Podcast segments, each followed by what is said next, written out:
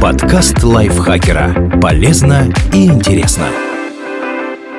Всем привет! Вы слушаете подкаст лайфхакера. Короткие лекции о продуктивности, мотивации, отношениях, здоровье, обо всем, что делает вашу жизнь легче и проще. Меня зовут Михаил Вольных, и сегодня я расскажу вам, как наука объясняет гомосексуальность.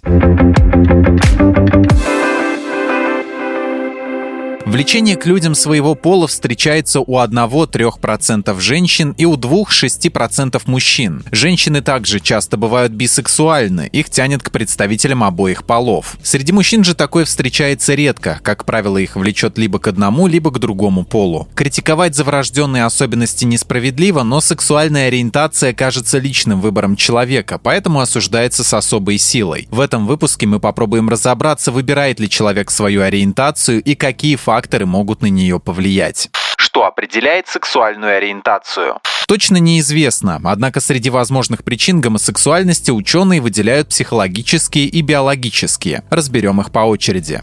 Психологические причины. Много лет психологи пытались найти причину гомосексуальности. Фрейд думал, что все дело в слабом отце или его отсутствии. Другие психоаналитики винили детские эротические переживания, психологические травмы после инцеста или страх перед людьми другого пола. Теорий было много, а вот доказательств нет. Иногда ориентацию связывают с воспитанием, но эта теория не выдерживает проверки. Дети, растущие в однополых семьях, становятся гомосексуальными не чаще, чем воспитанные в традиционных. Более того, того, ориентация часто отличается у братьев или сестер, растущих в одной семье. Еще один факт в поддержку биологических причин гомосексуальности у животных. Например, 8-10% баранов плевать хотели на овец. Они забираются для спаривания только на других самцов. Может быть, эти бараны испытывали проблемы с отцом в детстве, но это вряд ли. В книге «Мы — это наш мозг» от матки до Альцгеймера Дик Свааб рассказывает, что гомосексуальное поведение наблюдают у полутора тысяч видов животных, от насекомых до млекопитающих млекопитающих. Известны случаи однополых связей у пингвинов, слонов, крыс, альбатросов. Обезьяны бонобо вообще полностью бисексуальны. Они используют половой акт, чтобы помириться или объединиться для защиты от врагов. Можно сделать вывод, что психология имеет мало отношения к сексуальной ориентации человека и настоящую причину надо искать в другом.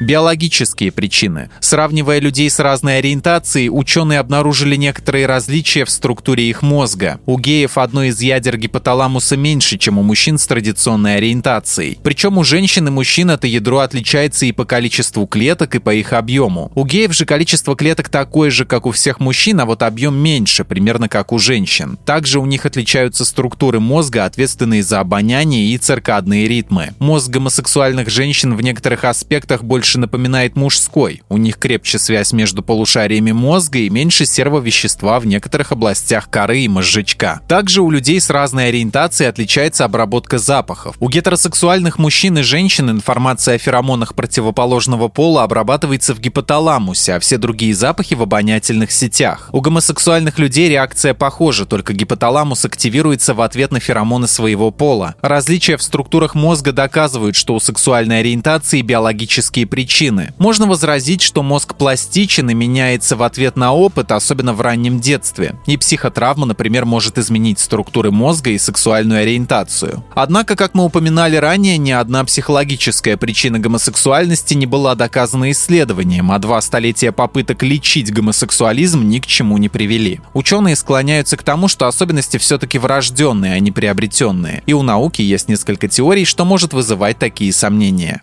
Почему люди рождаются с определенной ориентацией? Ученые предполагают, что у обоих полов сексуальное влечение определяет один и тот же нейронный путь. А вот в какую сторону он повернется и кто будет привлекать человека, мужчины или женщины, зависит от многих биологических причин, связанных с гормонами и генетикой уровень гормонов во время беременности. Ученые заметили, что женщины с врожденной гиперплазией коры надпочечников, ВГКН, чаще становятся лесбиянками. ВГКН приводит к повышенной чувствительности женского плода к тестостерону, мужскому половому гормону. Влияние андрогенов на эмбрион может отразиться на сексуальной ориентации девочки. Также обнаружили, что если во время беременности мать принимала гормональный препарат диэтилстилбестрол, шанс рождения гомосексуальных девочек сильно увеличивался. Иммунный ответ матери. Существует интересная закономерность. Каждый старший брат увеличивает шансы на гомосексуальность следующего. Притом количество старших сестер значения не имеет. Предполагают, что это связано с иммунным ответом матери. Каждая последующая беременность увеличивает материнский иммунитет на специфические для мужчин антигены плода. Вместе с тем увеличивается влияние материнских антител на следующий мужской плод.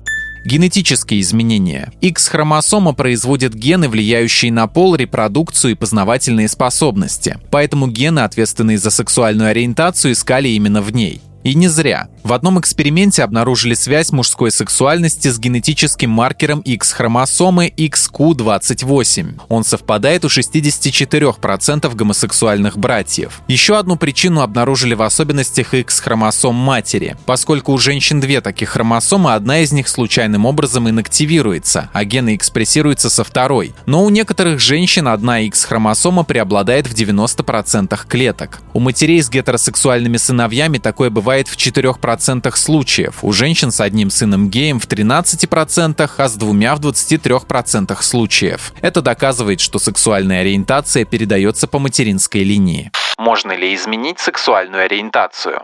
Поскольку раньше врачи думали, что гомосексуальность – это последствия детского опыта, его пытались лечить. Пробовали убивать влечение с помощью электрошока, препаратов, которые вызывают тошноту, ударов и стыда. Более мягкие способы включали гипноз, перенаправление мыслей и другие способы психотерапии. Толку было мало. Из 75 исследований, опубликованных с 1960 по 85 годы, только 6 действительно могли показать, работает терапия или нет. И она не работала. Участники не меняли свое поведение вне лаборатории. Их не привлекали люди противоположного пола. У некоторых вообще пропадало влечение к любому полу. Анализ восьми более современных научных работ с 86 по 2009 годы вообще не выявил ни одного качественного исследования, которое могло бы доказать эффективность и безопасность методики. Лечение не работает. Более того, подавление влечения и страх наказания, наоборот, могут привести к неадекватному сексуальному поведению и вызвать проблемы со здоровьем. На данный момент не существует доказательств того, что сексуальную ориентацию можно каким-то образом изменить. Научные данные подтверждают, что люди не выбирают сексуальную ориентацию. Единственное, что они могут выбрать, принимать ее или отрицать, рискуя заработать психические проблемы.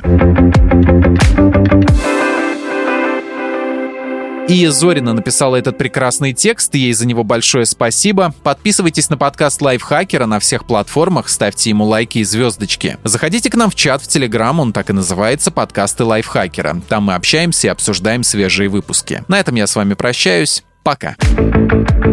Подкаст Лайфхакера. Полезно и интересно.